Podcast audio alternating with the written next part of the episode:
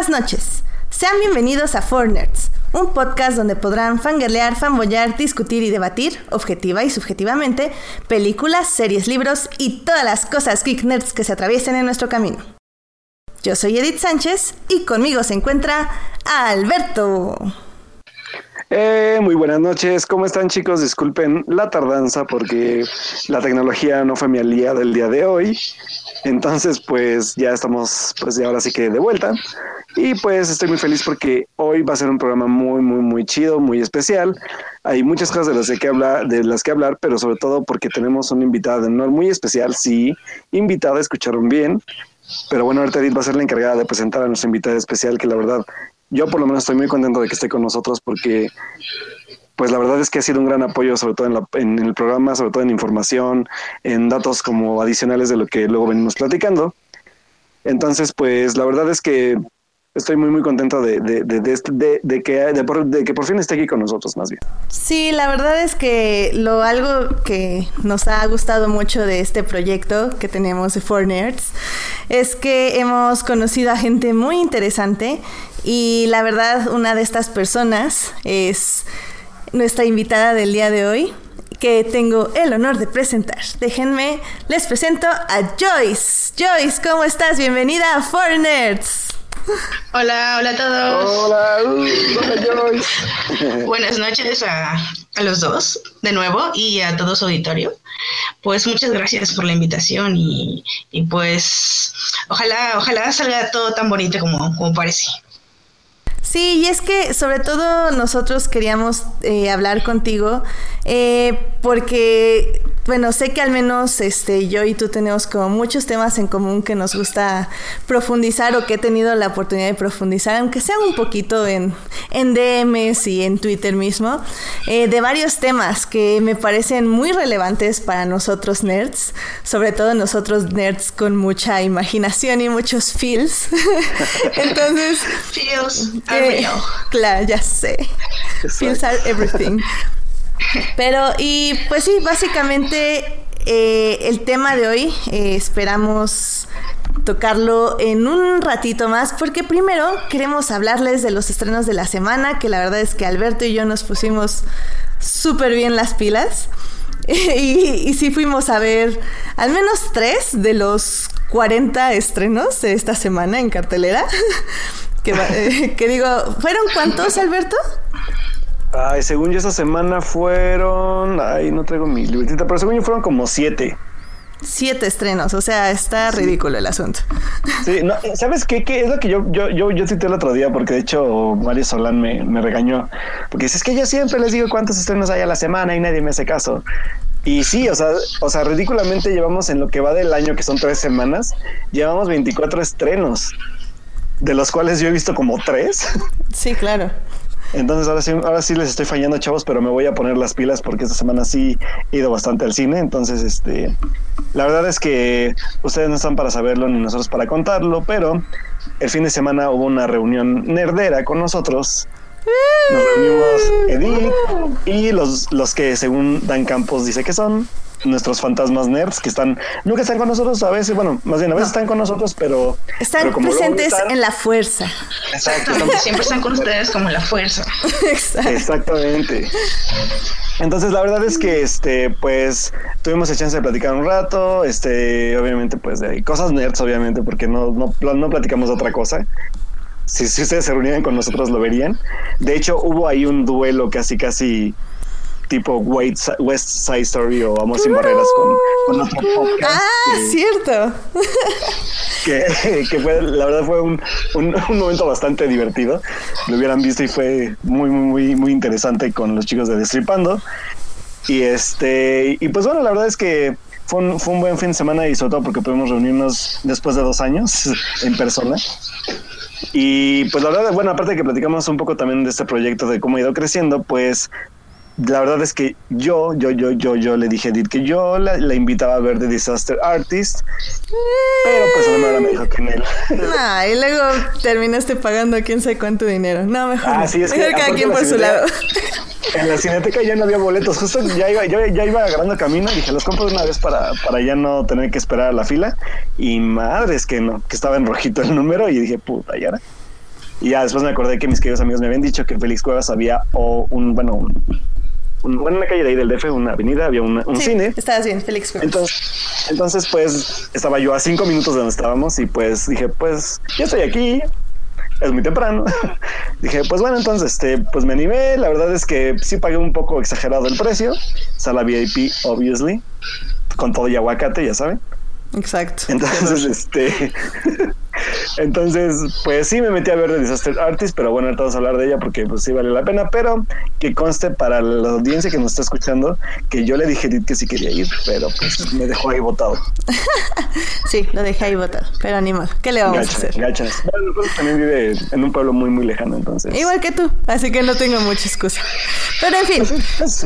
¿qué tal si ya nos vamos a nuestro tema de hoy? Porque si no, Por no cierto, nos va a dar tiempo de... reunión, ¿Qué, digo, qué, ya. qué, qué, qué? Llega tarde la reunión. No, no es cierto, yo no llego tarde a Vamos ningún a lado nunca. Estamos más lejos de- Ya, de- del vámonos. Ya, vámonos. Vámonos a los estrenos de la semana. Vámonos. Películas. Cine. Cartelera comercial en Fortnite. Sí, chavos, no los engañamos, esa fue una nueva intro. Nuestro ¡Yay! equipo de producción, hashtag Edith. Unos por ahí. conductora, conductora. Sí. Sí, es que, es que, es que Joyce no sabe, pero pues Edith es la que se avienta acá los rollos de producción, entonces pues un aplauso para ella. Yay, ojalá les haya gustado, esperamos comentarios. No hay nada, pero bueno, quiero pensar que está bonita. Está hermosa, Joyce. No digan nada. Shh, Secretos de No digas cómo funciona esto. shh. bueno, bien. pero eh, digo, este Joyce lo podrá escuchar obviamente en nuestro programa que sale cada miércoles para descargarse, entonces ahí Obviamente. En Hearties Obviously. y en iTunes. Yeah. Claro, pero bueno, pues vámonos con los estrenos. Pues bien, hoy, bueno, como estábamos diciendo, hubo muchos estrenos este fin de semana y uno de ellos fue la película llamada Wonderstruck, que aquí en México se llamó el Museo, El Museo de las Maravillas. Museo de las Maravillas.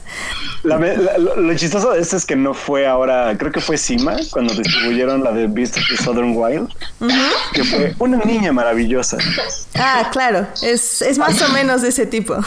Ahora es el Museo de las Maravillas, porque no, pero la verdad es que no- yo, yo, yo sí concuerdo con Edith como lo tuiteó, no había otra forma como de, de titular la película en español, entonces digo, bueno, no me quejo, ¿no? Entonces, pues digo, vamos, es, Sí. es un título que puede, puede vender, digámoslo así. No, y, puede vender y puede llevar a mucha gente sin saber muy bien de qué se trata, porque bueno, les vamos a dar una sinopsis rápida de la película. Eh, la verdad es que me es muy difícil dar sinopsis, pero nos lo recomendaron que tal vez necesitan al menos un poco más de intro estas recomendaciones de películas.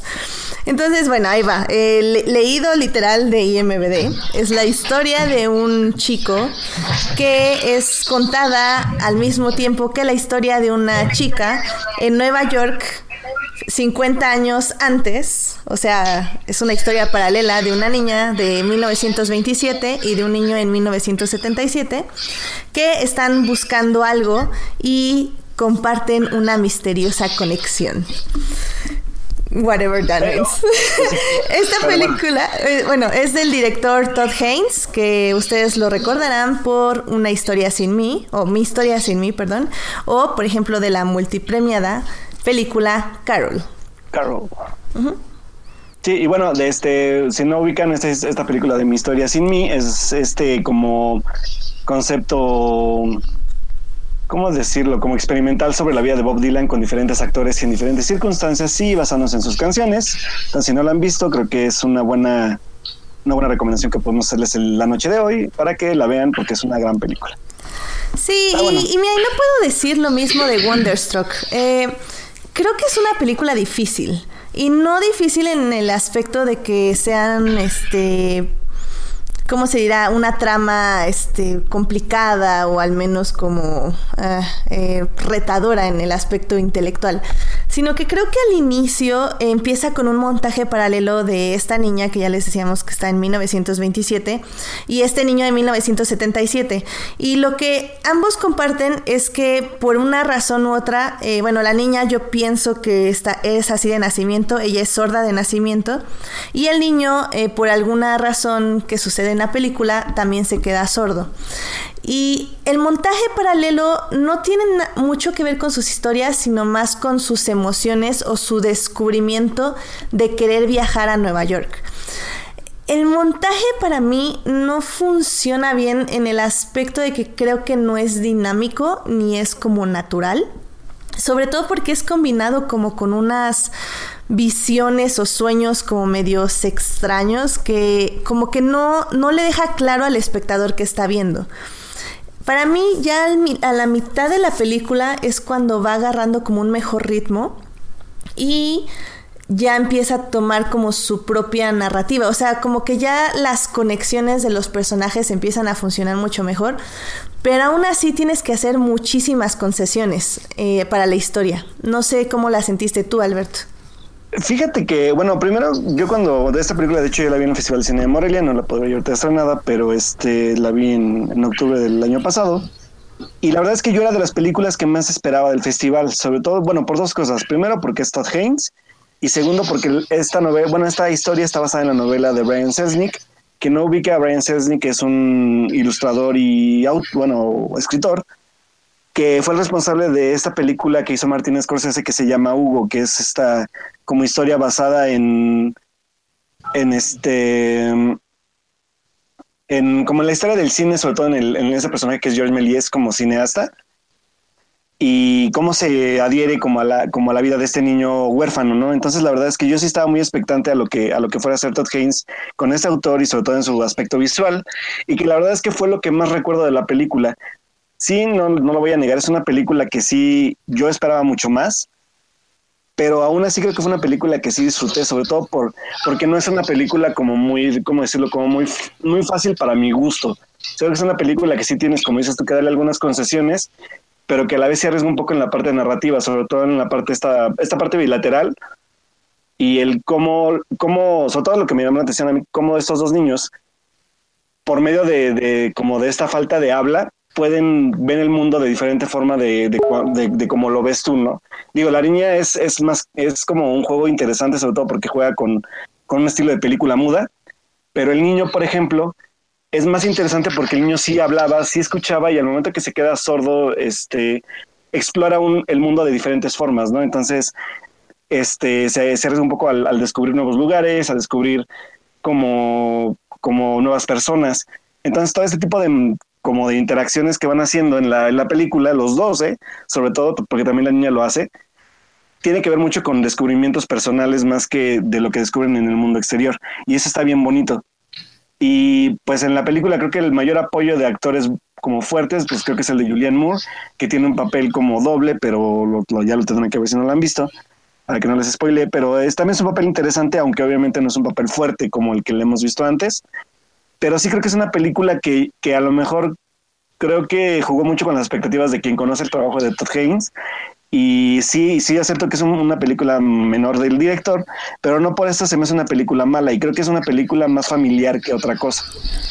Sí, familiar y experimental también. Creo que es oportuno decirlo de esa manera. O sea, no experimental en el estilo, estilo modern, obviamente, pero experimental en el asunto de, como estábamos diciendo, estas narraciones paralelas. Esta... Hay un momento muy bonito donde utiliza mucho stop motion. Eso está muy padre. Mm, eh, justo esta, esto que decías de que la, la niña está viviendo su propia película silente.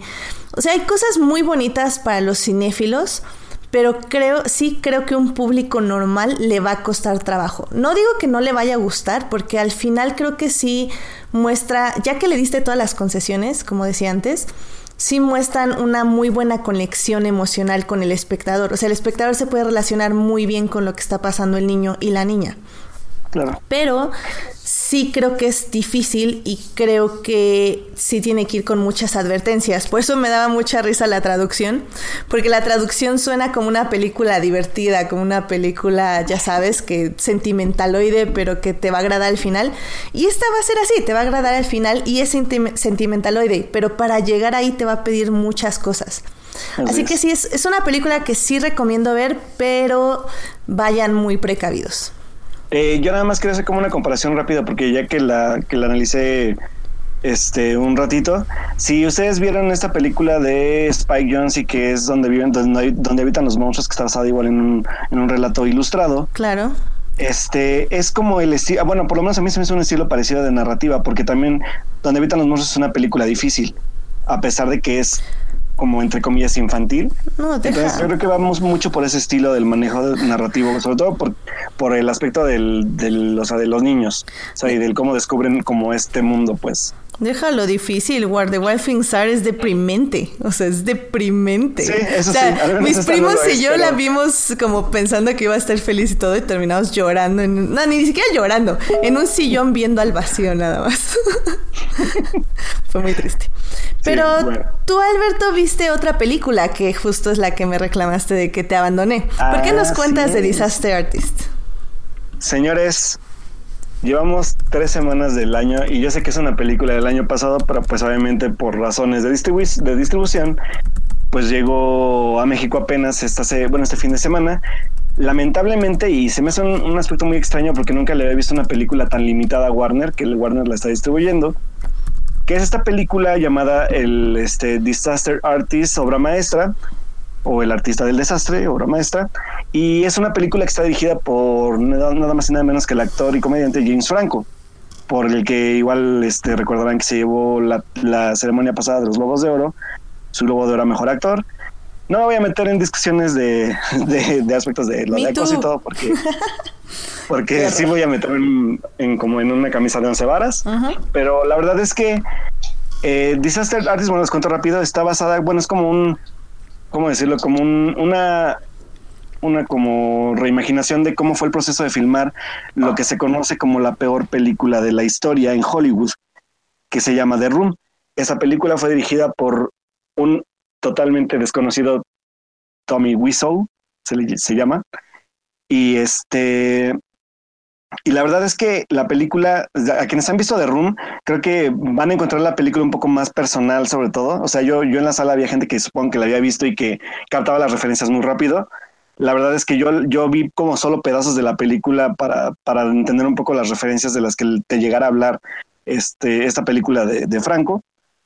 Pero hay algo bien chistoso. Creo que la película, lejos de como de, de adentrarse al, al, culto y, no salir de ahí, hace que, el, que este como viaje de cómo se filmó esta película sean este sea como un poco más acercado a la gente sin necesidad de, de, tener que haber visto como la cinta de culto antes. Y eso es lo que le valoro eh, de inicio, ¿no? Es una película bastante como agradable, sobre todo por los personajes. O sea, la verdad es que chistosamente James Franco se mete en el papel de Tommy Wiseau y, y lo hace bien porque lo peor es que no le cuesta trabajo. Y Franco se identifica con el personaje porque es un personaje como con muchas capas que de hecho no, no explora todas más que la de la del artista como, como frustrado, ¿no? Y que habla un poco de esto la película, o sea, de, de ser un, una persona en busca como de sus sueños, sobre todo también el personaje de su hermano que es que de, de James Franco, que es su, resulta ser el mejor amigo de, de Wiso en la película y bueno, en la vida real. Este, y que la verdad, o sea, todo, todo se siente tan orgánico, todo se siente tan, tan, tan bien manejado, y sobre todo porque viendo películas que hemos visto con todo este crew que ya, ya viene manejando James Franco, que sale Seth Rogen, sale Dave Franco, su hermano, salen muchos comediantes, todo ese tipo de, de, de, comedias como que ya me, me, había hecho como preguntarme si en verdad era una gran película, ¿no? Y que la verdad es que Franco ahora sí está muy contenido, porque pese a que hay comedia en la película, hay aspectos muy interesantes de explorar al personaje de Wiseau como persona o sea, de su soledad, de quién es en realidad, porque nunca, a la fecha creo que nadie sabe de dónde viene, de dónde sacó el dinero para hacer esta película.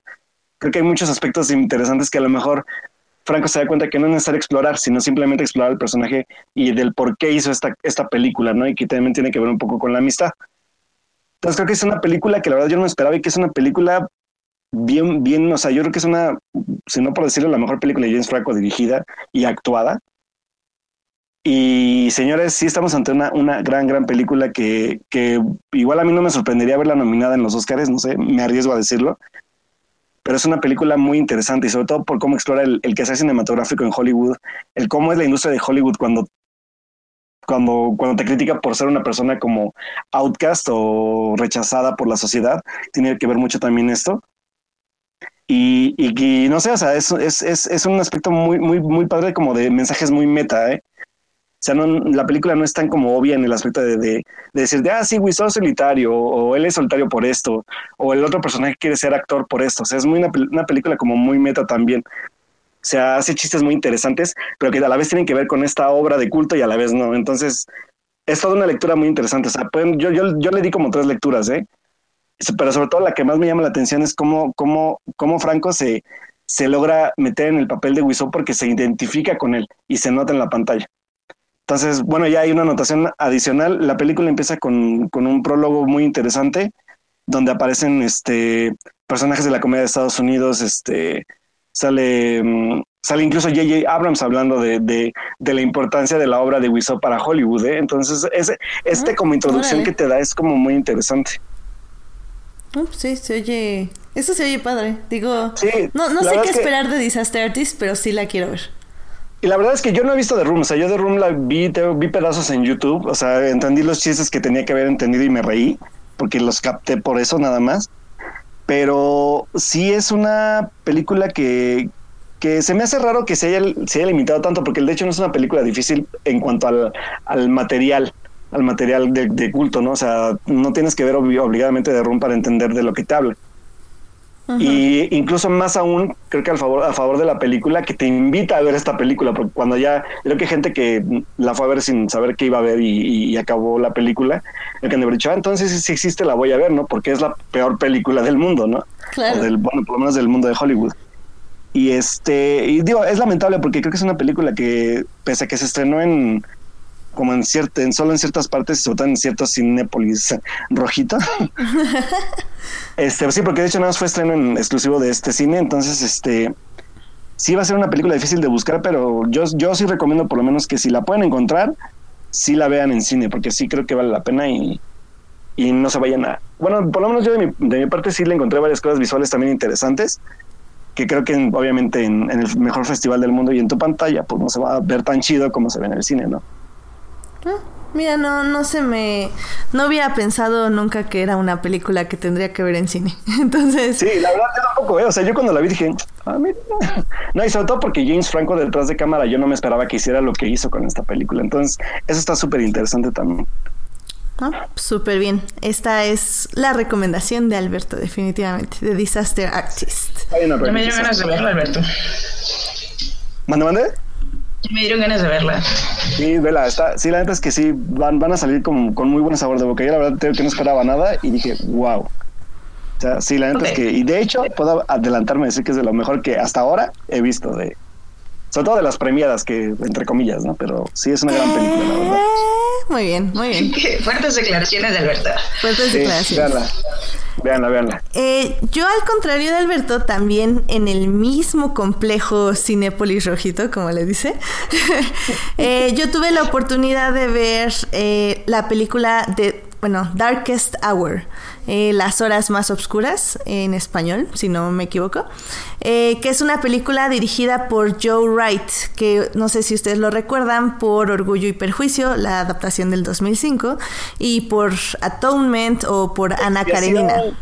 Uh, sí. La mejor película ever de, ever de Joe Wright. No, bueno, tenemos aquí fan. Y bueno, como ven, eh, definitivamente se le da muy bien adaptar este, películas de época. Y esta es definitivamente una película de época. ¿Y de qué época? Pues nada más ni nada menos que de la Segunda Guerra Mundial. Eh, trata sobre los primeros días de la guerra donde Gran Bretaña, Gran Bretaña tuvo que elegir si hacer un tratado de paz o lanzarse a la guerra cuando los nazis básicamente estaban conquistando el mundo. Eh, todo esto lo vamos a ver desde el punto de vista de Winston Churchill, interpretado por el gran Gary Oldman. Que digo, Gary Oldman lo pueden, no sé, literal, ahorita solo me acuerdo de Harry Potter, pero obviamente es un gran actor que ha hecho muchísimas mejores cosas que Harry Potter. Era el que interpretaba a Sirius, este, el padrino de Harry. Está este León, el asesino. Este, Drácula. Ah, el quinto elemento era el villano también. Drácula, claro. Este, avión presidencial. No, o sea, Gary Oldman es... ¿Es favorito? Bye.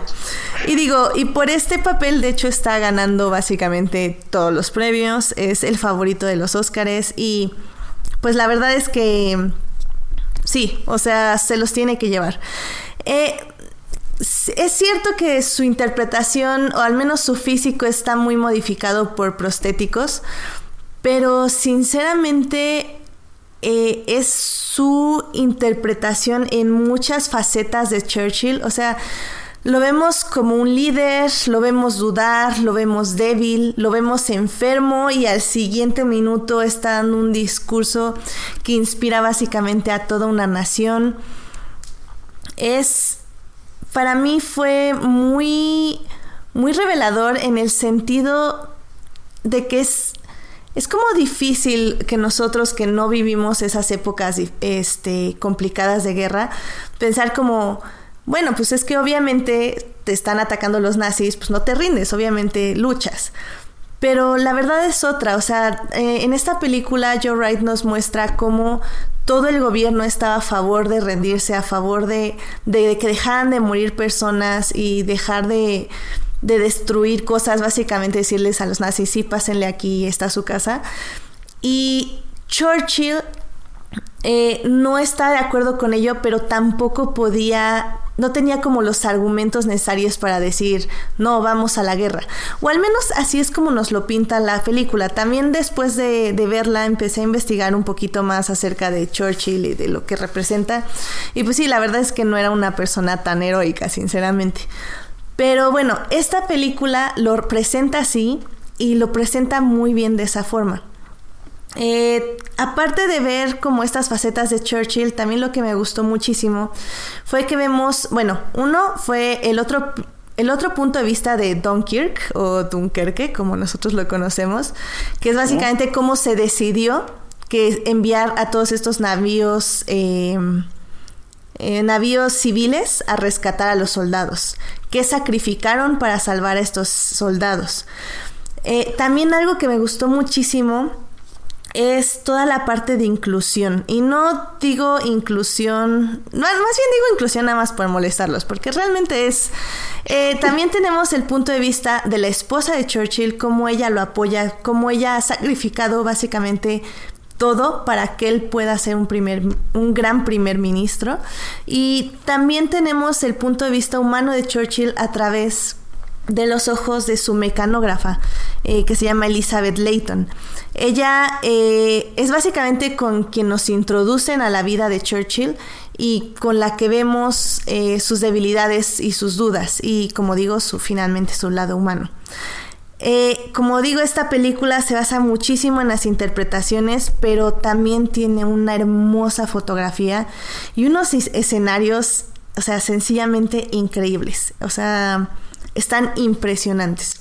Si pueden verla en el cine, la verdad es que se las recomiendo amplia, amplia, ampliamente. Eh, funciona muy bien, tanto por el ambiente como por la fotografía, por la música. Eh, ayuda muchísimo a que te sumerjas a la película. Y la verdad es que saliendo, o sea, inmediatamente yo quería volver a ver Dunkirk. Eh, quería ver el capítulo de Doctor Who donde Churchill este, se une al doctor para pelear a los Daleks nazis, que está buenísimo, por cierto.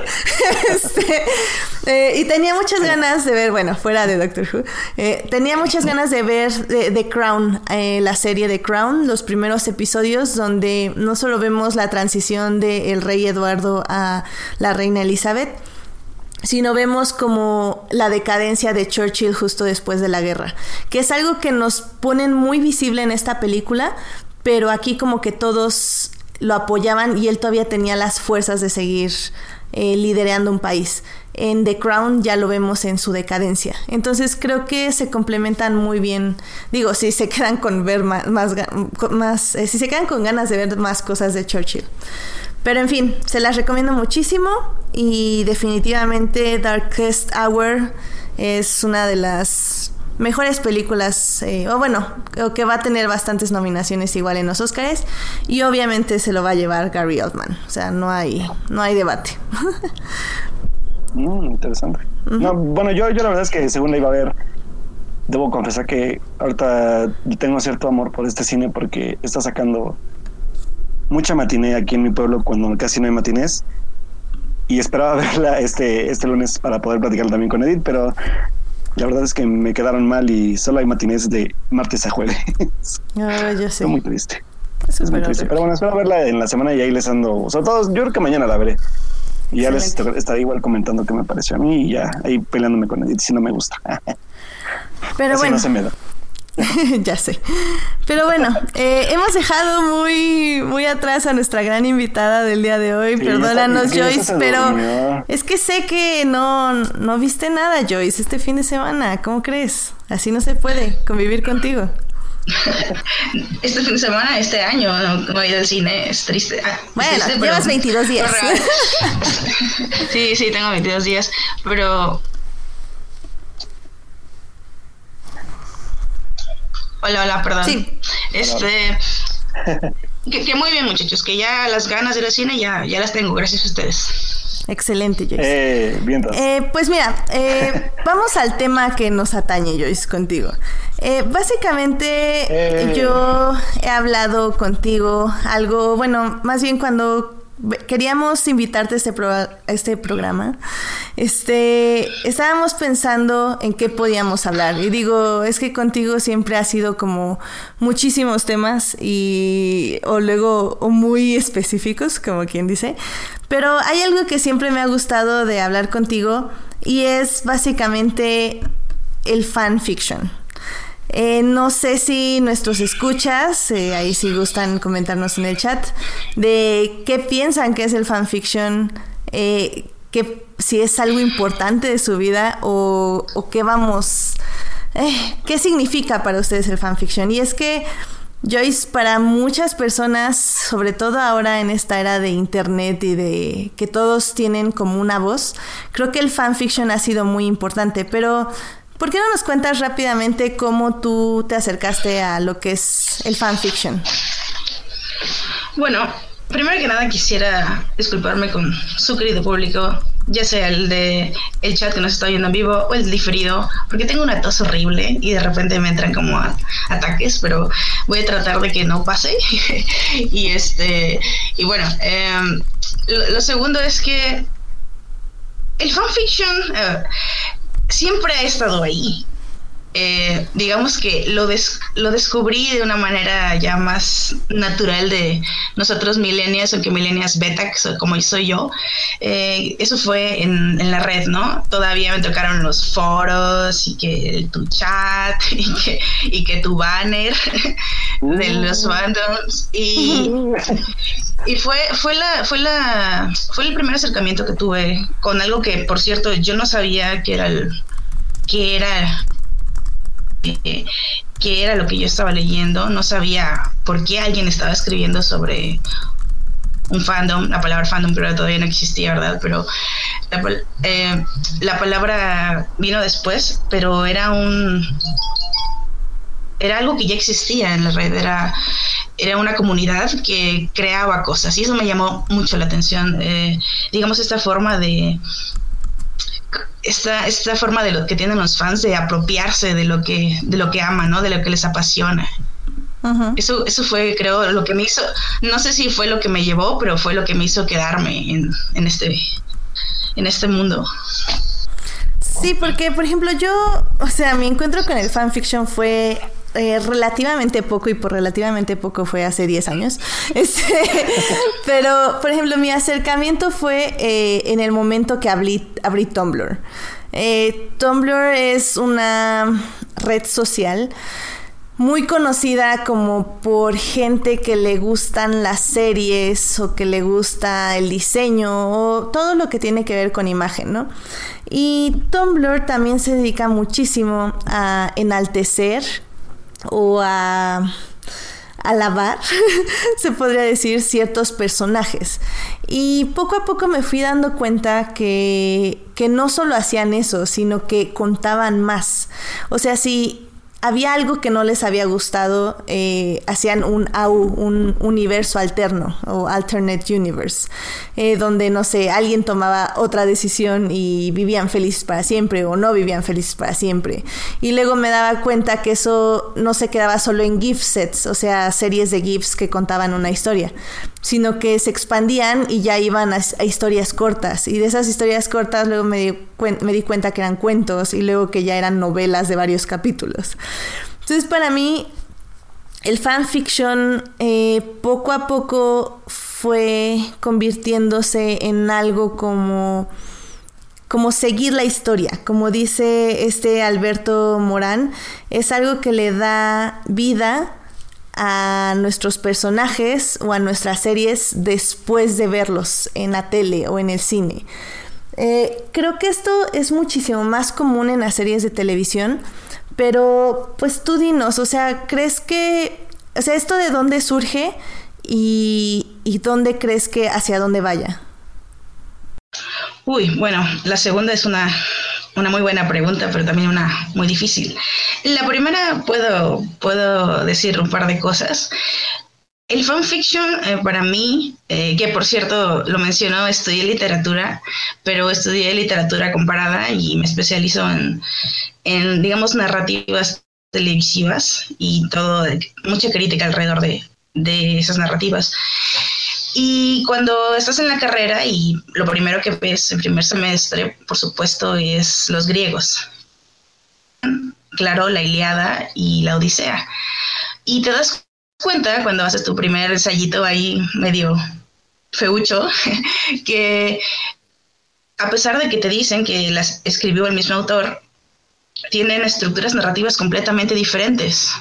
Vamos a decirlo de una forma burda. El tiene diálogos que se repiten. Por ejemplo, un personaje le puede decir a otro, dile esto, a fulanito. Y efectivamente, cuando el, segundo personaje llega hacia fulanito, le repite el mismo diálogo entero. Es así ridículo. Y la Odisea, no sé si alguno de ustedes haya podido alguna vez haya leído, eh, es, es, justamente una estructura narrativa en forma de Y con dos personajes que son Odiseo y su hijo Telémaco. Y una cosa estructurada hermosísima que hoy en día todavía se puede leer perfectamente. Dices, wow, esto no es nada difícil ni, eh, ni tedioso de leer. Entonces, ¿qué pasa aquí? ¿Por qué dos libros que supuestamente los escribió la misma persona están, son tan diferentes, no? Y pues lo que tenemos es que seguramente alguien leyó la Iliada y dijo, mm, creo que esto, esto necesita una secuela.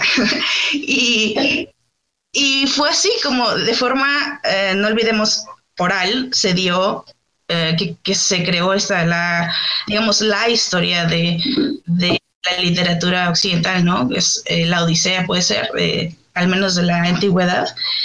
Y, y desde ahí, ¿no? O sea, desde el nacimiento de, desde que la gente le gustan las historias existe el fanfiction, no sé por qué, no sé por qué no podemos entender eso, ¿no? Que es algo que a veces a mí me molesta un poco como al estudiar esto, de que tiene cierto como tiene colgado el cartelito de algo algo no serio, algo que lo hacen los fans para perder el tiempo y cuando es algo tan natural en la narrativa universal, bueno, al menos occidental porque desconozco totalmente la, la narrativa oriental, pero vamos, en lo que se estudia en las universidades de Occidente es, es, lo más natural del mundo. Justo ahorita, por ejemplo, nos está diciendo Edgar eh, que si nos ponemos así en camisa de once varas, el Nuevo Testamento es un fanfic de Jesús. Exacto. que, que sí, o sea, al final del día son historias que alguien este leyó y bueno pasó o que adaptó no sé pero eh, mi, mi pregunta aquí es qué hace eh, ¿Por qué crees que el fanfic es considerado más, eh, no, más bien, la ¿cuál es la diferencia entre ser considerado un medio serio o un medio no serio, básicamente? Pues mira, eh, tiene que ver con lo que hablamos de canon y no canon. ¿Quién, uh, ¿quién establece un canon y quién establece lo no canon?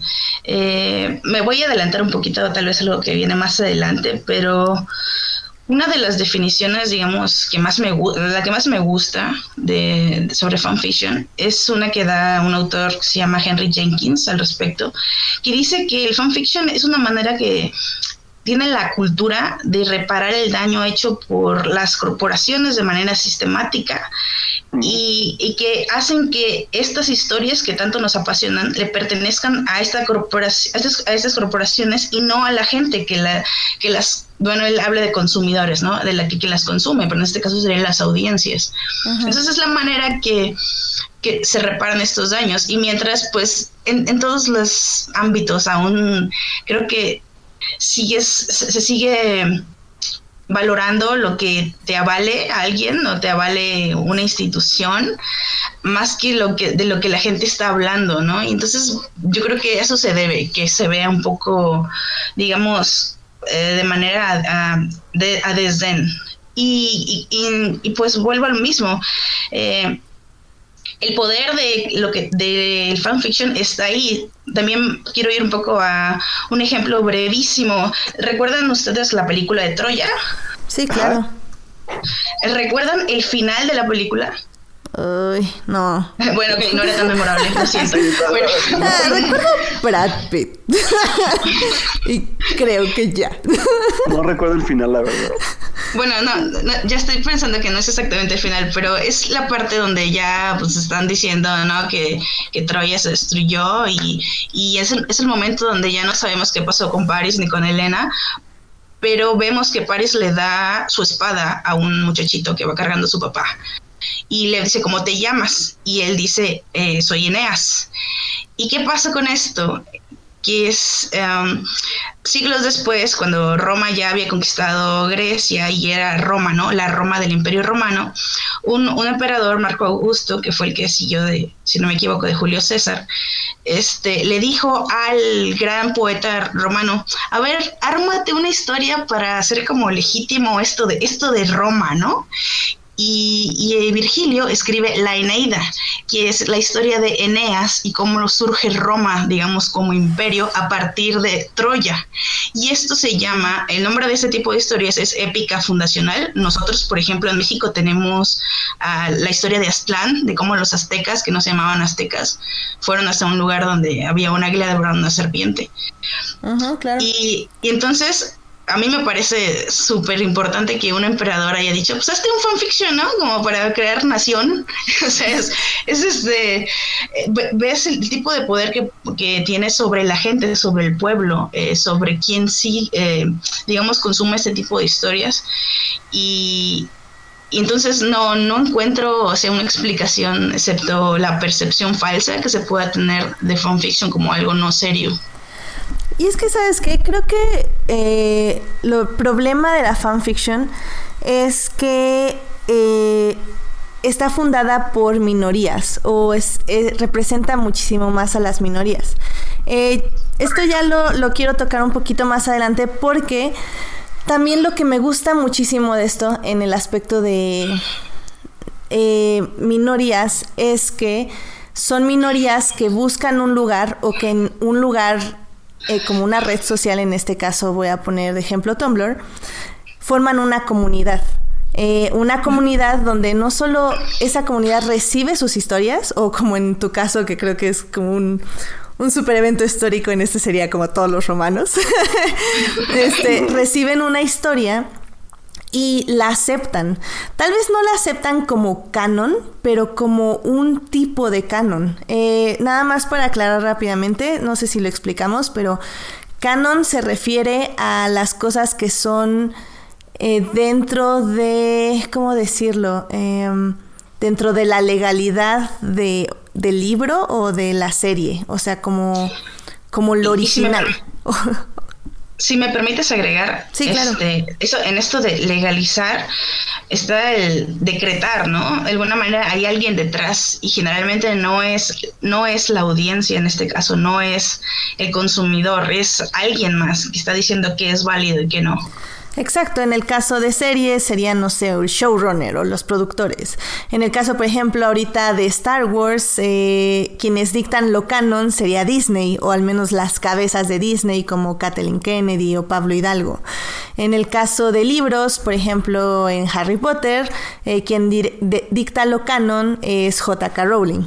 Entonces, eh, si nosotros también escribimos cosas acerca de todos estos libros o todas estas películas o series, no son reales o no ocurren en ese universo, al menos de que esta persona lo diga.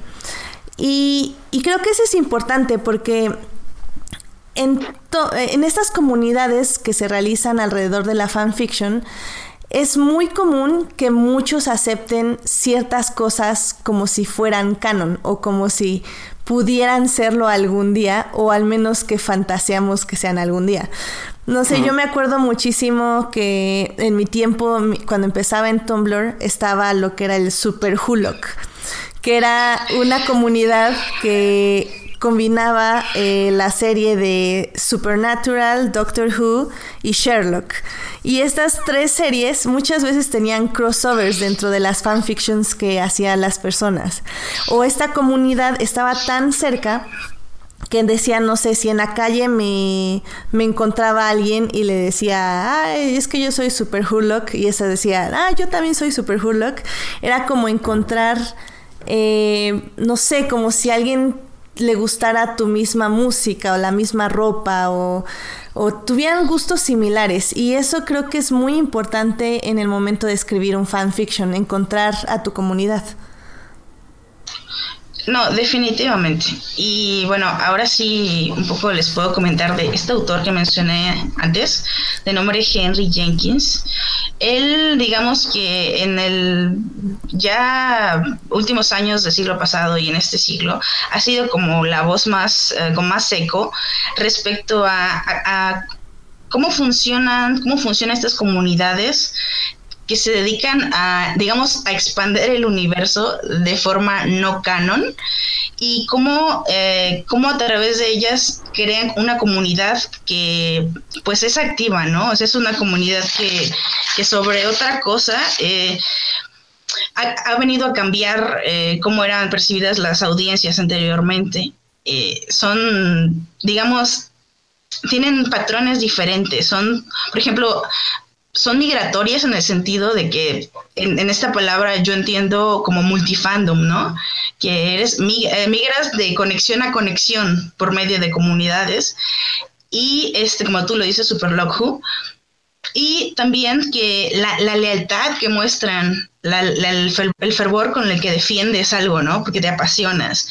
Y este, también los medios por los, por los que los usas, ¿no? Este, me parece que es, importante hablar de este, de este autor, porque digo, si bien no ha sido el único, la verdad es que han, habido otras personas que han hablado, nada más y nada menos que está Humberto Eco, eh, con apocalípticos integrados, que se los recomiendo, este, al menos ciertos capítulos si no se lo quieren chutar todo, pero es muy fácil de leer, es bastante digerible.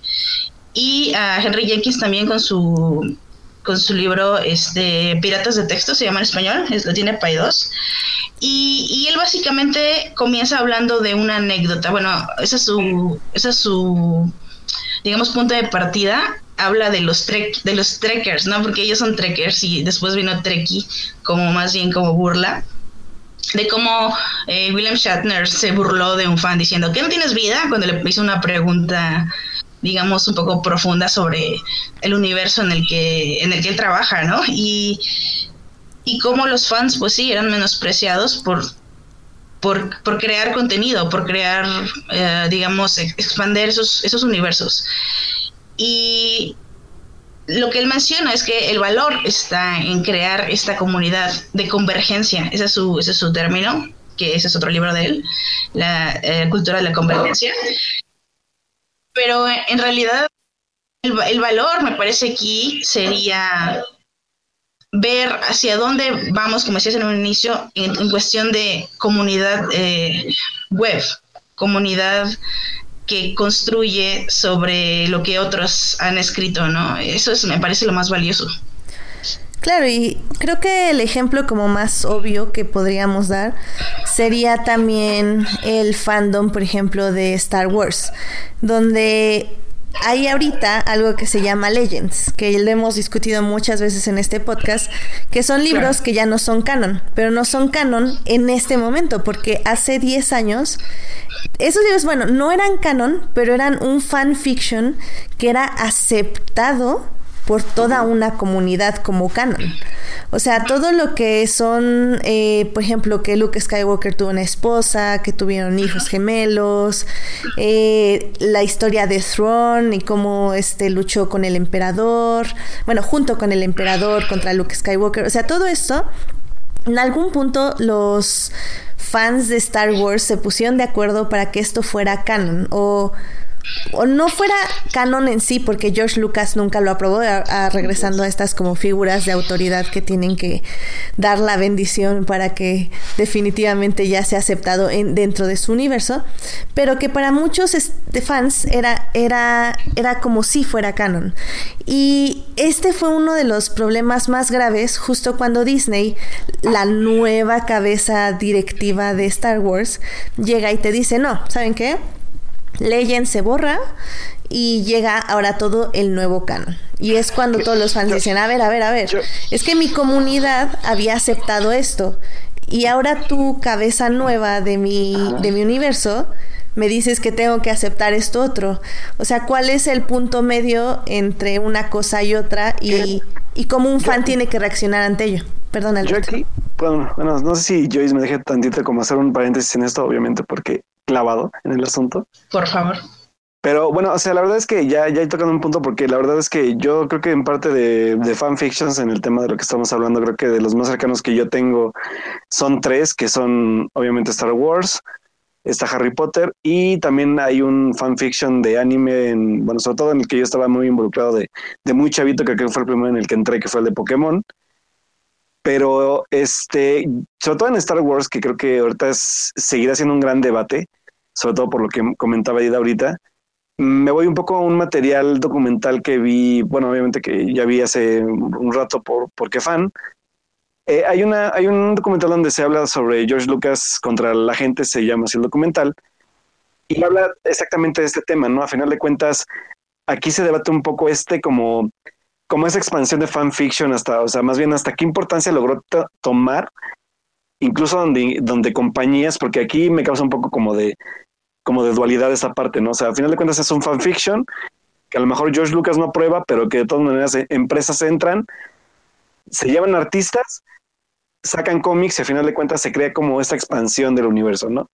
Entonces creo que, sobre todo porque me acuerdo mucho que hay, hay una escena muy, muy, muy peculiar que nunca me ha dejado dar vueltas en la cabeza, que es este como, no sé si teoría o no sé, pero habla también un poco sobre cómo George Lucas se apropia tanto de, de, de, su marca de decir, no, o sea, las cosas se hacen aquí como yo digo, y sobre todo esta parte de, por ejemplo, de las re mil y un, bueno, como rearreglos que le hizo a, las películas de Star Wars, por ejemplo, ¿no? De mando a borrar todas las pinches copias originales que haya porque solamente va a quedar la que yo quiero que quede, ¿no? Y al final de cuentas se viene como también este tipo de, de lucha de los fans con, con Lucas con el episodio 1, no sé, como de... Sí, Lucas, yo tengo los Laserdisc. no, y aparte, o sea, ¿por qué, por qué, por qué destruiste mi saga? Que no sé qué, ¿no? Entonces, esta, este, este aspecto de apropiación es muy interesante, ¿no? Y creo que vamos un poco también a, ya lo platiqué con Edith yo en persona, pero va un poco también al, al, al por qué de las Jedi llegó a ser el, el, entre comillas, el fracaso con algunos fans de lo que fue, ¿no? Que al final de cuentas es este, este como fenómeno de la apropiación de, de, de, de un universo, ¿no? Y que permite el fanfiction como hacer. Si al final de cuentas creo que ahorita de lo que hablaban ustedes, ¿no? Esta como como acuerdo entre, entre fans o entre esta comunidad de, de si yo acepto esta teoría o esta línea narrativa y se trabaja y se hace y se, y se plasma, ¿no? Ya sea en películas, bueno, en, series que no son, no son oficiales, por ejemplo, lo estamos viendo ahorita con el caso de, de la serie que se armó de Harry Potter y el heredero de Slytherin, por ejemplo. o este los cómics como es en Star Wars o ese tipo de como de materiales, ¿no? Que a final de cuentas a mí lo que yo al punto lo que, lo que yo quiero llegar es como esta parte de fanfiction cuando llega una empresa, por lo que tú hablabas hace, rato, Joyce, que, que es como, como este rompimiento del sistema que trata de ser el fan, a final de cuentas llega una nueva como casa, entre comillas, de, la, que se apropia de, la marca. Llega y al final de cuentas lo que yo, yo sí, yo sí como que, como que estoy como, incluso yo con, con, con los nerds acá, es, se apropia de la marca, deshace este universo que llamamos nosotros Legends, aunque no se deshace del todo porque al final de cuentas se está reeditando este material, pero se retoman aspectos del fanfiction en, en obras, en, las obras actuales, ¿no? O sea, vamos, el ejemplo más claro que es el de el de Ben Solo, pero no el Ben Solo que conocía la gente en, en el universo expandido de Star Wars, o es este aspecto de de los hijos de, de, de, Han Solo, este, quien, como Luke no es el Luke que nosotros estábamos viendo, por ejemplo, en el, en el universo expandido, pero a la vez tiene mucho que ver con ese Luke también. Entonces, todo este tipo de cosas como, como las similitudes que, que se está permitiendo también Disney hacer, o sea, hasta qué grado sigue siendo de importancia este fanfiction para los universos, ¿no? Y sabes que creo que ahí es, es algo importante que tenemos que como o sea, pensar, porque ¿qué tanto también tiene que ver? O sea, sí, el fan aporta, pero ¿qué tanto agarra el, la corporación o el director o el creador de esto que aporta el, el, el fandom? Y, y, es algo que hemos visto muy reciente con CW. Pero antes, antes de meterme a eso, hay una pregunta en el chat de Ismael Flores para Joyce. Eh, oh. que, que, pregunta que cuál es la relación o similitudes y o diferencias entre fanfiction, parodia e intertextualidad. Ok, perfecto. Me, me encanta que saques el término de intertextualidad porque yo no estaba segura si mencionarlo porque por sí suena muy nerd. Pero este, eh, el, eh, fanfiction es intertextualidad, es un tipo de intertextualidad que, para explicarla eh, fácilmente, digamos que yo que soy de literatura comparada, estrictamente tendría que dedicarme a comparar un libro que tiene, por ejemplo, temática de sismo del 85 con otro libro que tiene temática del sismo del 85. Eh, no pueden ser en años diferentes, obviamente escritores hasta de diferentes países, porque digo, puede existir, existe el caso de que alguien escriba sobre el sismo no siendo mexicano, y, sin embargo hay puntos en común eh, que los conectan, o, o, al revés, o libros que aparentemente no tienen nada que ver, y encuentras motivos eh, lugares comunes, temas que se repiten y esto pasa en gente que escribió en el siglo XVI y quien escribe hoy y vas y lo analizas, ¿no? Este, eso es intertextualidad, textos que hablan entre sí, no, no autores que hablan entre sí, no gente que se conoció y dijo, a ver, vamos a hablar de la misma cosa, no, textos que hablan entre sí. Y fanfiction es eso en el aspecto de digamos, eh, concatenar una serie de cosas, ¿no? Eh, por ejemplo, yo diría que sería cuando es más transmediático el asunto, tal vez, que tienes diferentes eh, medios que te están diciendo cosas. Tienes, por ejemplo, tu libro, como en Star Wars, ¿no? El libro, la película, la serie animada. Y y puedes tener ecos de, digamos, la esencia de Star, de Star Wars dentro de estos eh, diferentes, de esas diferentes plataformas.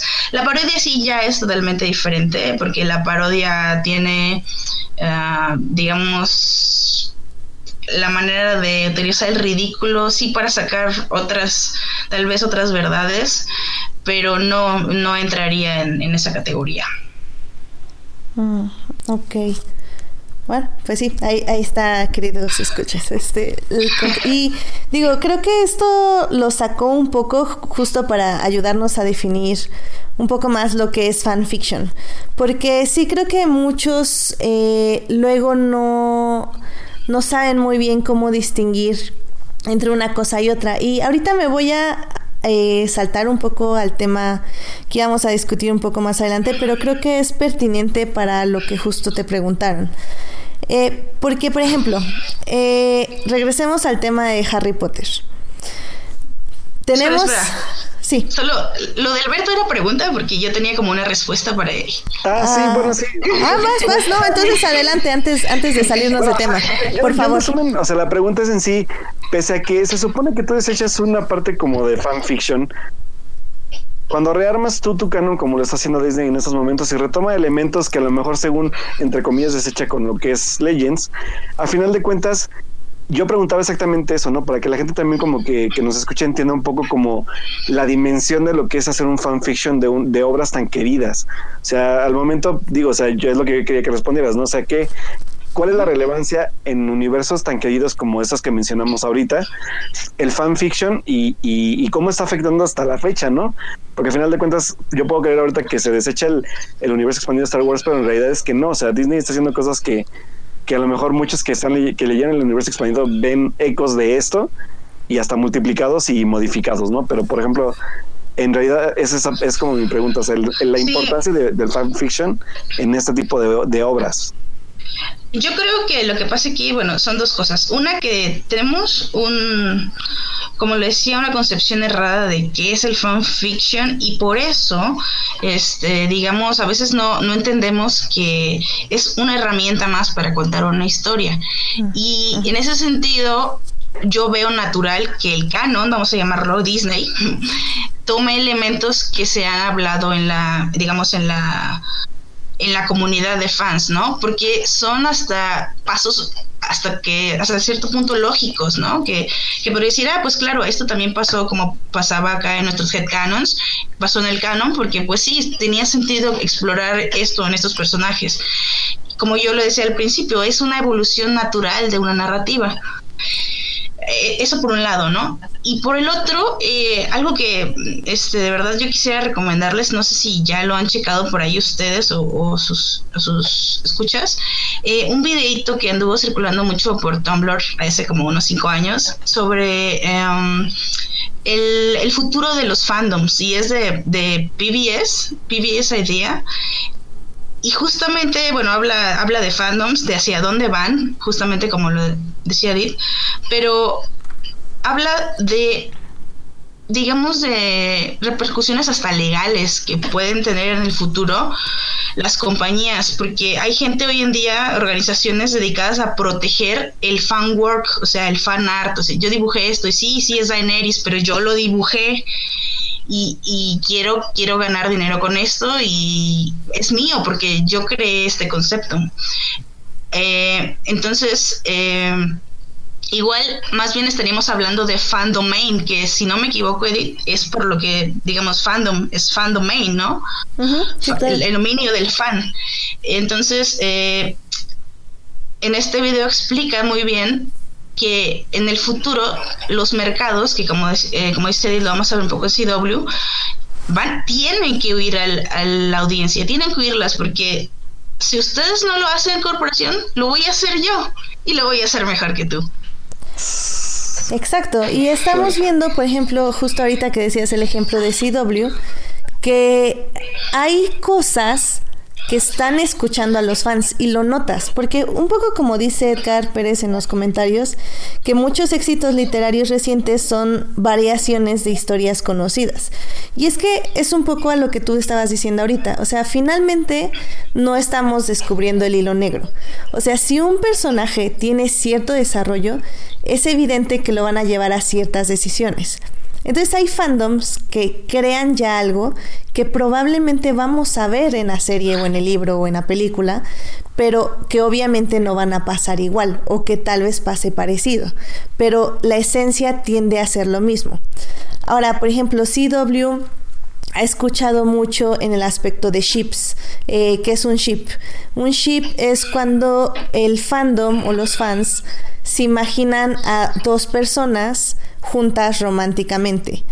hay ships que son canon y ships que no son canon. Los que son canon son los que dentro de la serie, película o, libro están juntos románticamente y los no canon son los que obviamente los fans imaginan que quisieran que estuvieran juntos pero no lo están.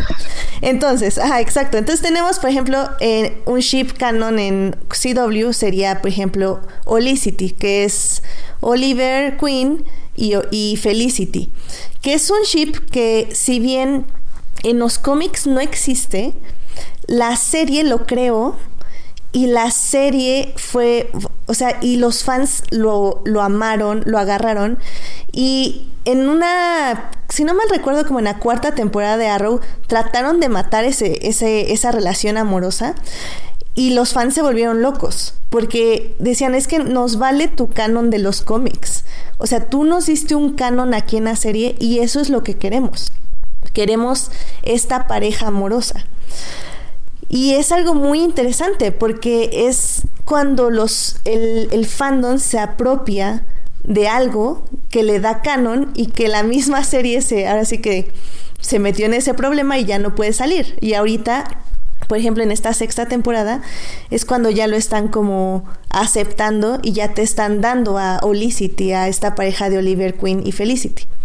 Luego tenemos esta otra pareja no canon, que también los fans están muriendo para que sean así, y que tú y yo, tú, Joyce y yo sabemos que nunca va a pasar, pero pues que los fanfictions van a surgir y van a seguir forever and ever el fan no elige la ship, la ship elige el fan. Exacto. Que es este fandom que quiere ver a Lena Luthor y a este y a Cara Danvers juntas como pareja romántica, que se llama Supercorp su su este ship, su nombre de ship es un, este, es una relación romántica que nunca va a pasar, porque nunca vamos a ver a Supergirl enamorada de la hermana de su, del peor enemigo de Superman. Eh, ya lo comentabas tú, te voy a este, te voy a quemar tantito, pero es el ship de Clark Kent con Lex Luthor. Es exactamente lo mismo. O sea, es una relación romántica que no va a pasar, pero que el... ya sé. Pero que el fandom aún así ha escrito muchas historias acerca de ello. Y es un fenómeno interesante que las series escuchen lo que puede aceptar. O sea, más bien que los showrunners en este caso sí escuchan al fandom, pero al final del día ellos son los que eligen que se hace canon y que no se hace canon. Sí, y definitivamente, digo, no sé, tengo como ahorita un poco de fangirleta tal porque por las stills que salieron del, no, no, del tráiler que salió. Y bueno, ese, eso también, digamos que puede ser el lado negativo que de todo lo positivo que se ha hablado sobre CW escuchando a, su audiencia, también como que, mmm, ¿qué tanto lo están escuchando de verdad? ¿Y qué tanto estás exponiéndolo para que yo vea a ver si sí o no, pero aunque ya sé que no? Y, y qué tanto, como hablamos hace un minuto sobre, digamos, las, las digamos, los movimientos, los, los pasos lógicos que podría dar, que se podría dar en una historia, porque a veces no suceden cuando es tan obvio. Dices, no, esto es obvio y que lo estás haciendo además para, para hacer que yo caiga y no lo vas a hacer nunca, ¿no? tu corporación estás decidiendo. Sí, como Lena Luthor y James Olsen. O sea, guacala, no, gracias. no, la verdad es que no. Tiene más química a veces mi perro cuando. Bueno, pero sí, pero. pero iba, a decir una, cosa muy escatológica, pero no mejor no la digo. Em, entonces Entonces, sí, yo creo que esta parte es muy importante, ¿no? Eh, por aquí alguien ya creo puso en el chat, no sé si el link o al menos el título del video al que me refería sí, Es, Edgar puso eh, que se llama The Future of Fandoms, que está en el TBC Digital Studios. Eh, Exacto. Y, les ponemos el link en la página. Y digo, es, es importante porque justamente eh, habla de la audiencia dictando el canon. Y no es una, digamos, tampoco es porque tenga que ser así, ¿no? Es, como lo dije antes, mm, tampoco, en realidad, no necesitamos que me digas tú que es real, qué es real o qué es real para mí, porque lo puedo hacer aparte, pero eh, comprendo la parte, ¿no? De, que, de esa parte de representación, como hablamos de que, pues el fanfiction está, se mueve por las minorías, por quienes no se ven ahí y quieren una historia para ellos o queremos una historia para nosotros y este entonces no creo que no creo que sea tampoco malo en el sentido de entonces ahora ahora qué va a ser válido no ahora qué, qué va a ser canon porque de por sí ya la idea de canon es súper complicada y y trae, trae muchos problemas, uh, digamos, en el sentido de quién, quién, quién lo dicta, pero también ¿Quién me dejas ver? Sí, bueno, sí, no, obviamente, ¿no? También quién lo acepta y quién se pelea, ¿no? Quién, así como los viejitos esos de los Muppets. Pues, así, yo cuando pienso en canon, pienso en esos viejitos, ¿no? Es que el canon dice. ¿Cómo? ¿Anciano le grita una nube? ¿Cómo era? Sí, exactamente. Sí, exacto, así No, y mira, hay algo, es que, y es algo que me llama muchísimo la atención, sobre todo desde este Ah, esta discusión de The Last Jedi. Porque yo, yo pasé por algo similar, creo, con The Cursed Child de Harry Potter, el libreto que no debe ser nombrado, perdón por nombrarlo. Este, porque para mí, o sea, sí es canon, porque finalmente lo aprobó JK Rowling. Pero para mí, dentro de mi corazón, no es canon. Y creo que es lo que muchos les está pasando con The Last Jedi. Y es justamente lo que hablamos, de esta apropiación. Pero ahora, eh, y es una pregunta que te voy a hacer porque yo tengo una respuesta, pero es justamente por esta onda personal. Eh, es, es más válido, o sea, para un fan es válido que una obra sea eh, redundando, más válida que otra? Mm. Eh, yo creo que es súper válido y además, vuelvo a mi eh, faceta nerd, es históricamente correcto. Porque no, no, lo mencioné antes, pero digamos en la era de la modernidad, voy a ponerlo así, súper, súper entre comillas, es de el lo que ya sucedió con, con, un fandom o con una audiencia no aceptando algo como canon es que los lectores del siglo XIX revivieron a Sherlock Holmes porque no les gustó que lo mataran.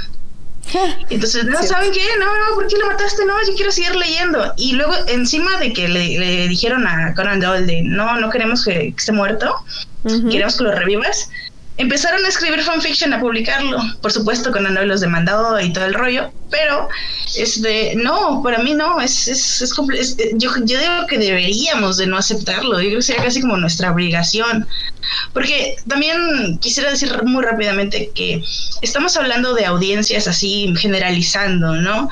Pero digo, sí es verdad que hay gente que hoy en día Alberto sabrá, va al cine y a ver a ver qué hay más cerca de la hora en que está en ese momento parado en la tequilla, ¿no? Sí todavía existe, o sea, esta audiencia, digamos, más bien pasiva. Estamos hablando de, de justamente de una comunidad activa que, que construye cosas. Entonces, mm, estamos hablando de un digamos, una audiencia crítica de alguna manera. Por eso estamos aquí, ¿no? Por eso estamos escuchando, por eso los escuchamos cuando los escuchamos, porque estamos aquí tratando de pensar más allá de, las palomitas y, cuando vamos al cine, ¿no? Cuando estamos viendo nuestra serie. Y, y sí, estamos, eh, quiero, quiero recalcar el hecho de que estamos, estamos hablando de audiencias pues sí, con un peso extra. Especializadas en cierto sentido yo no sé, yo no sé si llamaría especializadas porque, ah, porque puedes como hasta cierto punto, o sea, tú y yo seguramente no, no vemos igual a, Supergirl que, que, alguien que es bien fan y sabe mucho de Supergirl. O sea, tenemos como tal vez otro enfoque, pero digamos que estamos comprometidas, ¿no? Este, como con, con, con, nuestro, con lo que vemos no, no, sé, no sé si especializarlo sería la palabra correcta, a lo mejor sí, pero matizar la palabra eh, especialidad. creo que me gusta tu uso de comprometidos, porque justamente eh, de Nightboy, saludos a Destripando otra vez, este que no nos escucha probablemente, pero eh, él siempre se burla de mí porque yo siempre soy como, Olicity, los amo, bla, bla, Supercorp, y es como, no es canon, esto tampoco es canon, esto nunca va a pasar, y así como que no me importa, son mis feels y mis sentimientos. Y, y pues sí, o sea, al final del día, sí, tal vez como dices, no sé de cómics, no sé eh, qué hay en el, en el canon, pero sé que lo que me está mostrando la serie y lo que quiere contar y con lo que yo lo estoy relacionando y lo que yo quiero que cuente. Y para mí al final del día eso eso me gusta y me gusta que la serie o libro o la verdad respete eso. O sea, regresando un poco rápido con Harry Potter, o sea, The Cursed Child no me gustó porque yo lo sentí como fuera del canon. O sea, para mí traicionó todas las reglas del universo de Harry Potter, lo cual no tiene sentido porque lo aprobó la que escribió el universo canon de Harry Potter. Y por ejemplo, una fanfiction como The James Potter Series, que ya he hablado mucho en este podcast, acerca de estos, estos cinco libros, que según yo tienen muchísimo más canon y corazón del universo de Harry Potter de lo que tendría de Course Child. Y ya hablamos de que, por ejemplo, bueno, hablé contigo, Joyce, de que, que The Course Child fue muy criticado en Tumblr porque parecía que estaba basado en un fanfiction muy malo de Harry Potter. Sí. sí, es verdad, es verdad. Yo, yo siento, o sea, soy honesta, yo no le, o sea, sí leí The Cursed Child, pero o sea, así como saltándome partes, yo creo que leí como un 60% y, y dije, si esto, lo estuviera, si esto lo estuviera leyendo en, fanfiction.net o en, o en AO3, esto lo hubiera dejado de leer al primer párrafo o algo así, no sé, o sea, diga, ah, no, otro, el que sigue, este no está bueno, o algo así, ¿no? o sea, en serio, tiene ese tipo de no sé, como casi una autoparodia, ¿no? Involuntaria terrible. Claro. Y, y por otro lado, yo veo The Last Jedi, veo por qué muchos dicen que, o sea, algunos, vi muy pocos comentarios así, pero algunos sí lo dijeron de esta forma, dijeron que The Last Jedi era un mal fanfiction. Y digo, igual, o sea, Alberto ahorita también tal vez me puede refutar eso, pero a mi punto de vista, The Last Jedi respetó muchísimo más las reglas canon que, por ejemplo, de Course Child. Y, y, es algo que yo debato mucho, o sea, es como, ¿por qué The Last Jedi se está diciendo que, ok, no me gustó, sí, pero sí está dentro del canon, aunque quisiera que no estuviera, digo yo no, pero algunos? ¿Y por qué The Course Child en el primer momento que se lee el 80% del fandom dice esto es un fanfiction. O sea, es, es como esa línea súper delgada en lo que percibimos como nuestro y las reglas que están en nuestro universo, porque llega un punto que ya no es el universo del autor o del showrunner, o sino que es nuestro universo. Exacto, eh, son leyes, ¿no? Que conocemos un poco como headcanon o fanon, que vamos creando, decimos, no, esto jamás pasaría, este personaje jamás haría esto. ¿Por qué? Porque antes ha hecho esto y tenemos todo anotado, tenemos todo así de por qué, porque este ¿En qué episodio? ¿En qué va Claro, en qué episodio, cómo, cómo le salió la lagrimita a Remy en el momento en que lo hizo. O sea, no, todo lo tenemos así como tatuado en el corazón, porque es súper importante para nosotros. Y claro que llega alguien que de repente te lo cambie o que te diga algo que tú sabes que jamás podría ser eh, posible, ¿no? En el personaje o en la historia que tú tienes acá configurada en tu cabecita, eh, digo, primero que nada duele, ¿no? Es así como, ¿por qué? Claro, Alberto, recuerdo tus, tus lamentos iniciales cuando viste la película desde las Jedi. y digo, este, yo, yo, yo no quisiera decir que no, no soy la más gran, la, más gran fan de, de Star Wars, pero digamos que no, es que no sé, tengo como un poco mal los años, ustedes sabrán más que yo, de cuando me, me volví fan y fue justamente leyendo Legends. Y, y, digamos que para mí, que no soy súper fan, sí como que le quito algo de, o sea, pero ya, ya no es ya no es válido todo esto que me chuté, que leí, o sea, que medio leí, porque aparte no, no se conseguía bien en esos tiempos, y algo que como que ya tenía yo una, digamos, había invertido sentimentalmente en estas historias, ¿no? Quería estos personajes y de repente no es válido. Y luego encima vienes con The Last Jedi y a mí lo que no, o sea, particularmente yo créeme que no he oído bien los puntos de ambos, pero a mí lo que no me gustó de The Last Jedi fue que de repente ya no estamos hablando de Star Wars o de qué estamos hablando. Siento que falló en decirme, ok, ya no vas a hablar de esto, pero ¿de qué me vas a hablar ahora? Porque esto ya no me parece Star Wars. Ahora, te comprendo, Edith, en el sentido de que tú has leído todos los libros y sabes la parte de qué es Star Wars, digamos, en su núcleo, pero yo que nada más he visto las películas, no lo leí muy, o sea, la verdad no lo leí en The Last Jedi. Sí, era lo que hablábamos un poco el fin de semana con Alberto, pero... lo lamento, eh, no, no, eh, eh, o sea, como digo, entiendo el punto, pero creo que hemos perdido de vista de Star Wars de qué habla Star Wars y nos hemos enfocado mucho en los personajes o bueno las personas que solo ven las películas. Pero bueno ese ese sí va a ser tema para otro podcast porque de eso Alberto y yo hablamos como dos horas seguidas el sábado y, es súper largo y súper complicado el tema. Em, pues no sé tú Alberto tengas alguna pregunta para Joyce pues la verdad es que creo que yo en el fanfiction no estoy muy metido y creo que por ejemplo Edith está un poco más centrada, pero sí era como limar esta como duda en el aspecto de digo, o sea, y es lo que yo creo que a final de cuentas yo quiero dejar, quiero que quede claro sobre todo porque aquí está Joyce y que es la que más sabe que a final de cuentas que ya lo escuchamos de hecho, la importancia que tiene ese fanfiction que no por ser creado por fans se demerite y sobre todo por, por, por el punto al que he llegado de que, digo, ustedes lo, lo, explicaron ahorita con CW, a qué punto una, una compañía escucha al fan para poder crear sus historias, ¿no? Entonces, eh, de aquí yo por lo menos ya me, me voy con una idea un poco más amplia de qué importancia tiene el fanfiction en ese tipo de universos que queremos tanto, ¿no? Eh, Alberto Morán Joyce este, te pregunta que cuál es la mejor fanfic que has leído. Ah, es uh, buena pregunta. Espera, es que es, es uno que no han actualizado así como en meses y no, no recuerdo el nombre. Pero digo, este, Edith sabrá que es Clexa.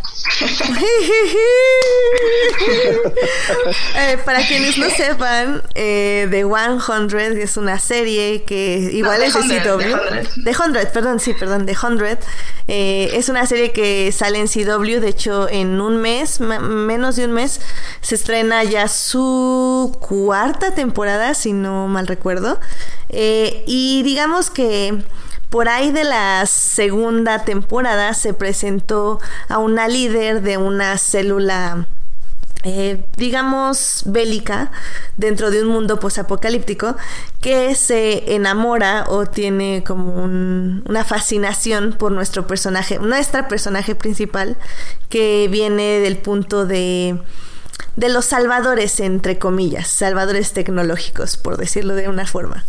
Eh, fue un ship muy controversial, no porque fueran dos mujeres, gracias a Dios, sino porque la forma en que terminó, digamos que el escritor prometió mucho y al final lo cortó de una forma muy fea, por decirlo de por manera. Decirlo menos. Exacto. Eh, Joyce tiene mucho que decir al respecto, pero trataremos de que. Pero no lo haré. que no, porque queremos que su cuarto todavía quede intacto, sus cosas bien, todo tranquilo. Pero, o sea, tienes una. Exacto. Tienes una fanfiction, entonces, donde supongo que son felices para siempre. No, pues es medio angst, pero es de... No, la verdad es que, bueno, independientemente, lo lamento, no sé por qué no encuentro nada, ni de la autora, ni del fanfic. Algo que me, parece súper importante decir es que esta persona, la, quien escribe estos, estos fanfics que me gustan, es una autora publicada. O sea, sucede que escribe fanfiction de mi chip, pero, pero este se llama HG Hughes, me parece, o H algo Hughes todo mal, no tengo los datos. Pero es que como, como sí tiene un trabajo, pues casi no actualiza sus fix. Y entonces ahorita en esta computadora no tengo links. Pero... Se los dejamos en la eh, página, no se preocupen. Ah, sí, cuando, cuando me los pasan es, es, está, es increíble porque em, ella es muy talentosa. O sea, yo creo que me gusta más ella como escritora que, o sea, no tanto que sea Michi. Bueno, sí, sí, la verdad sí. Pero ella es muy... ella es muy talentosa. Entonces es algo también, pues habría que decirlo, ¿no? O sea, no, no nada más adolescentes, mujeres, este, están escribiendo shit de clasificación triple X en sus habitaciones, ¿no? Esto es algo que hace, pues, no sé, gente de todas las edades, de todas las razas, eh, obviamente sí, o sea, yo creo que debe ser como 99.9% mujeres, ¿no? Que escriben. Yo no, o sea, personalmente yo nunca he leído, creo, un fanfic escrito por un hombre, cosa muy interesante. Ah, este.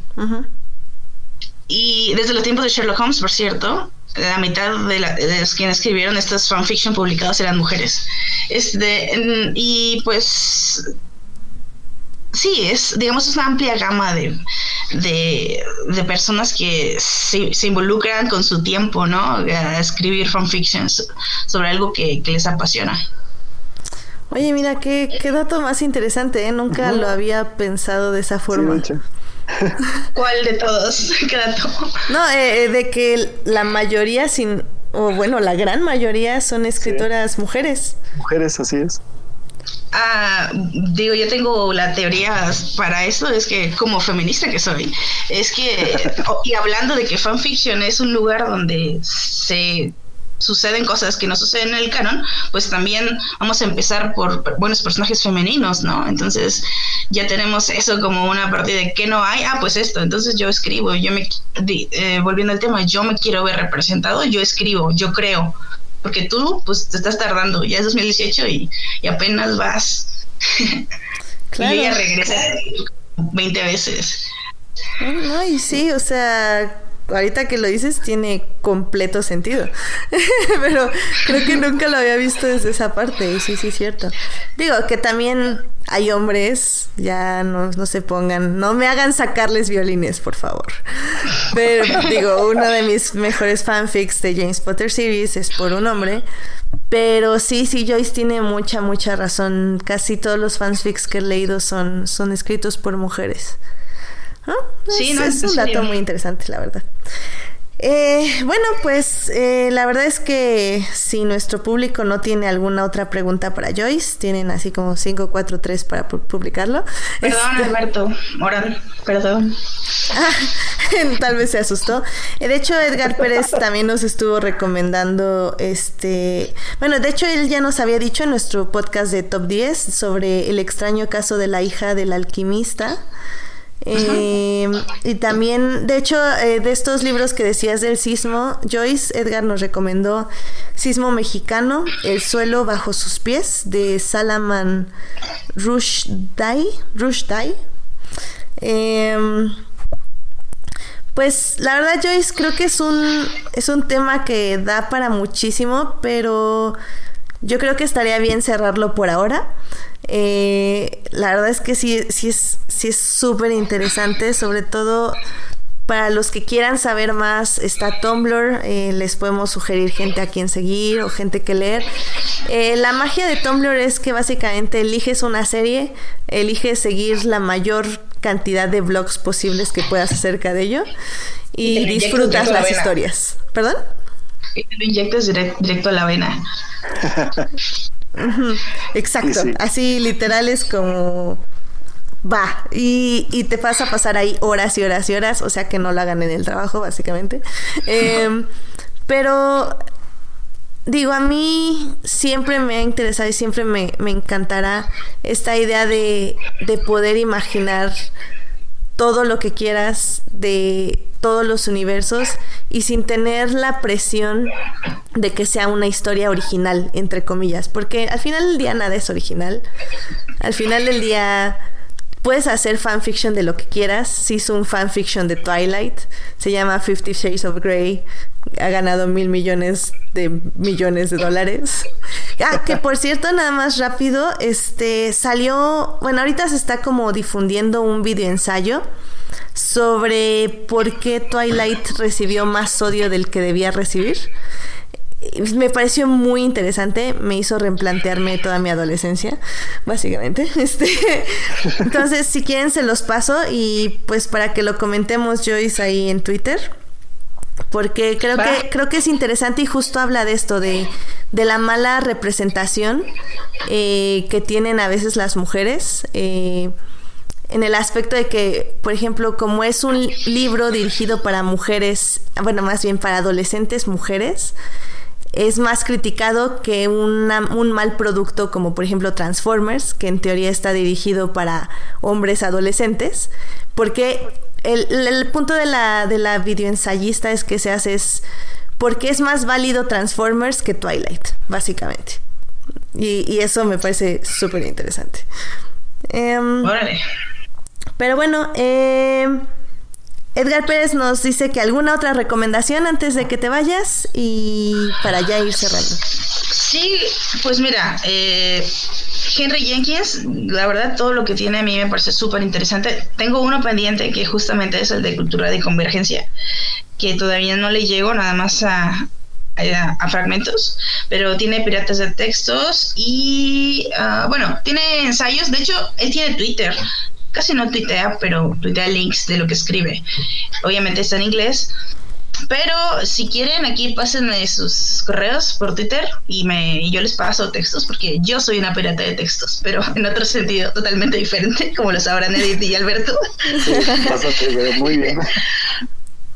Este, obviamente les dije Humberto Eco, Apocalípticos Integrados. Eh, también, ah, eh, algo que le comenté a Edith y Alberto hace, no sé si por ahí el mes pasado, de un mexicano que escribió sobre este tema. El libro se, el libro lo encuentran en internet, nada más me parece que lo googlean y ya les aparece el PDF. Es Estar en otra parte de Héctor Gómez Vargas. Y habla sobre todo esto que les hablé este, de Henry Jenkins, de los mercados, de las audiencias, de los fandoms y está muy padre. Se hizo en la Universidad de Iberoamericana de León hace un par de años.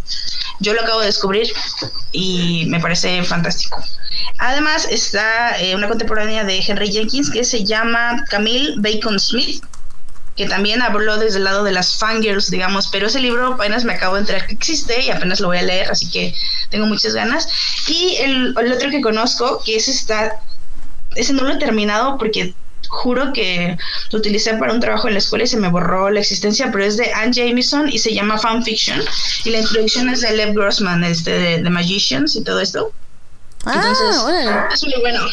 Ese libro está muy bueno, también lo recomiendo. Fanfiction de Anne Jameson. Si no, les paso yo la lista y, por ahí. Sí, y la, la, ponemos en nuestra página para, para que ahí tengan acceso a todos los títulos que nos está recomendando Joyce. Sale, sale. Muy bien, pues yo creo que con esto ya cerramos el programa, Alberto. Em, porque la verdad es que no tiene mucho caso hablar de noticias ahorita. Creo que la única noticia que hay es que mañana son los Óscares. Digo, mañana son el anuncio de las nominaciones de los Óscares. Eh, la verdad es que predicciones, uh, leanlas en nuestros twitters. La verdad es que no, no creo que valga la pena ya hasta que sea el evento. No, y la verdad es que aparte creo que ya están, eh, creo que han sido los, las premiaciones más cantadas que he visto en un tiempo y entonces, pues bueno, ya mañana veremos si hay alguna sorpresa en especial y ahí me estaré desvelando porque yo religiosamente cada año me desvelo a las 7 de la mañana para, para ver este pues la, la, ceremonia y pues ya ahí, ahí estaré tratando con todos los que quieran ahí, estoy a las 7 de la mañana ya listo para, para analizarlo, pero pues la verdad es que ahorita he quedado bastante como como sorprendido por todo lo, todo lo que nos platicó ahorita yo y sobre todo la temática que yo no sé mucho, pero que aún así me resulta bastante interesante y que, y que pues obviamente me peguen los feels porque es Star Wars, pero la verdad es que yo por más eh, eh, aprovechar rápido que estoy hablando para agradecerle a, a Joyce, este, pues primero que nada el apoyo que nos ha dado por el programa y pues tenerla ahora aquí, ¿no? Platicando con nosotros y que ha sido una práctica súper interesantísima y que creo que ahora aprendí yo más de ella que, que, lo que dice ella que luego aprende de nosotros.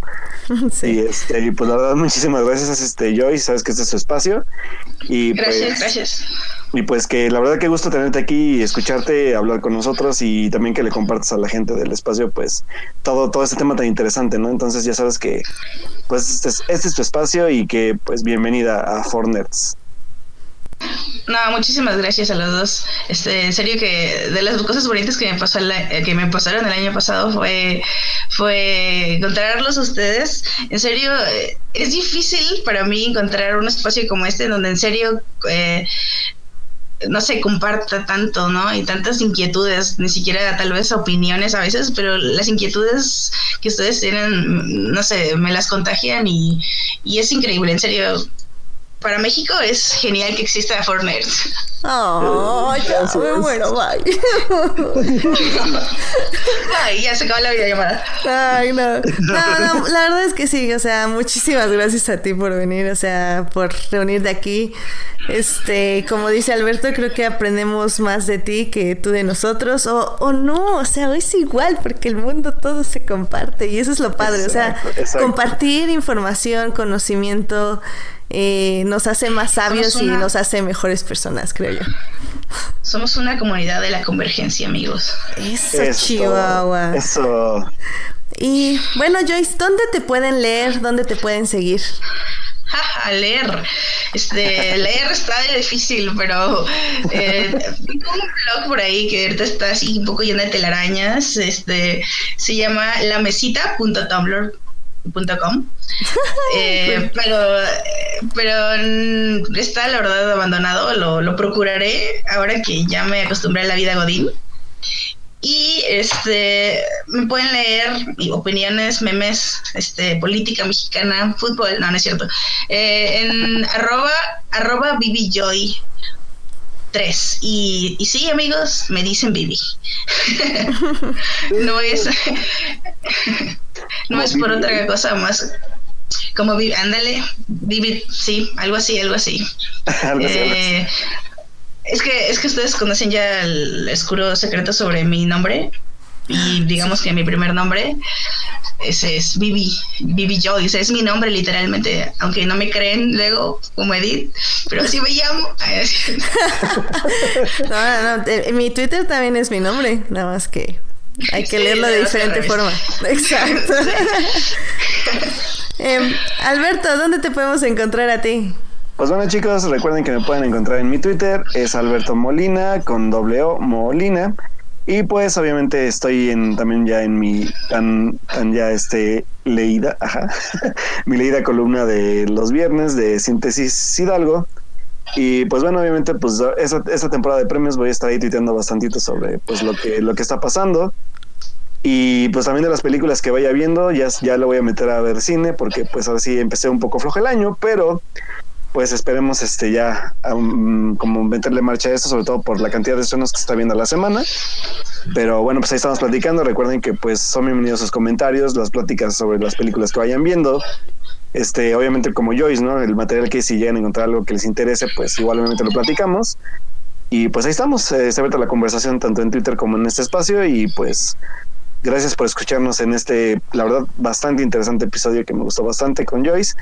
Y pues obviamente recuerden que pues ahí lo pueden escuchar, si no lo pudieron escuchar ahorita, pues ahí están nuestras, nuestras otras opciones para escucharlo diferente. Y al contrario de Alberto, yo la verdad empecé muy fuerte en cine, de hecho por culpa de Alberto. Entonces, realmente ver ya, llevo como tres películas en cine, es como muchísimo para mí este año, lo cual está súper bien. Y también eh, voy muy al día ahorita con todas las series. Entonces, todos estos comentarios, tanto de cine como de series, que estoy tratando de que sean ya muchísimo más este, directos, puestos en un tuit o dos para que también sepan que estoy viendo. Eh, todo esto lo pueden encontrar en HT Idea en Twitter. Em, trataré con todas mis fuerzas de sacar unos easter eggs de Doctor Who en Extraordinaire, pero prevé una semana difícil, entonces denme chances chicos, ahí voy, ahí voy. Denme chance editor mío de Extraordinaire, ahí voy, ahí voy. pero bueno, este... Pues muchas gracias por acompañarnos, Joyce. Eh, la verdad es que esperamos tenerte de vuelta pronto porque la verdad sí estuvo muy interesante y todavía hay mucho que explorar en todo este tema de literatura, que es algo que nos ha pedido Edgar, entonces también nos gustaría tener una sección de eso contigo, estaría súper interesante. Oh, órale. Y sí, es verdad que, que, aunque no lo crean, aunque aquí la verborrea presente en mi persona fue evidente, este, fueron, tocamos muy superficialmente todo lo que hablamos, ¿no? Y de hecho yo le pedí a Edith que me frenara, así me iba como hilo de media, uh, pero no. No, estuvo súper bien. no me necesitaste. no te necesité, me autocensuré. No, este, muchas gracias. Y claro, cuando, cuando quieran. Excelente, muchas gracias. Muchas gracias, Joyce. Mm, también muchísimas gracias a que nos acompañaron en vivo, a Paola Hidalgo, Ismael Flores, Edgar Pérez, este Alberto Morán, perdón, Alberto Moral Molina está aquí con nosotros hablando. ¿Para qué se llaman igual? Qué horror. muchas gracias, ¿verdad? Casi igual. Ah, casi, pero son, son tocayos. bueno, muchas gracias a todos ellos. Muchas gracias a quienes nos oyen en vivo durante la semana en Hearties y en iTunes. Recuerden que este programa estará disponible ahí a partir del miércoles en la noche. Entonces, muchas gracias por escucharnos. Nos oímos el próximo lunes a las 10.30 de la noche en vivo. Que tengan una muy bonita semana. Bye. Bye.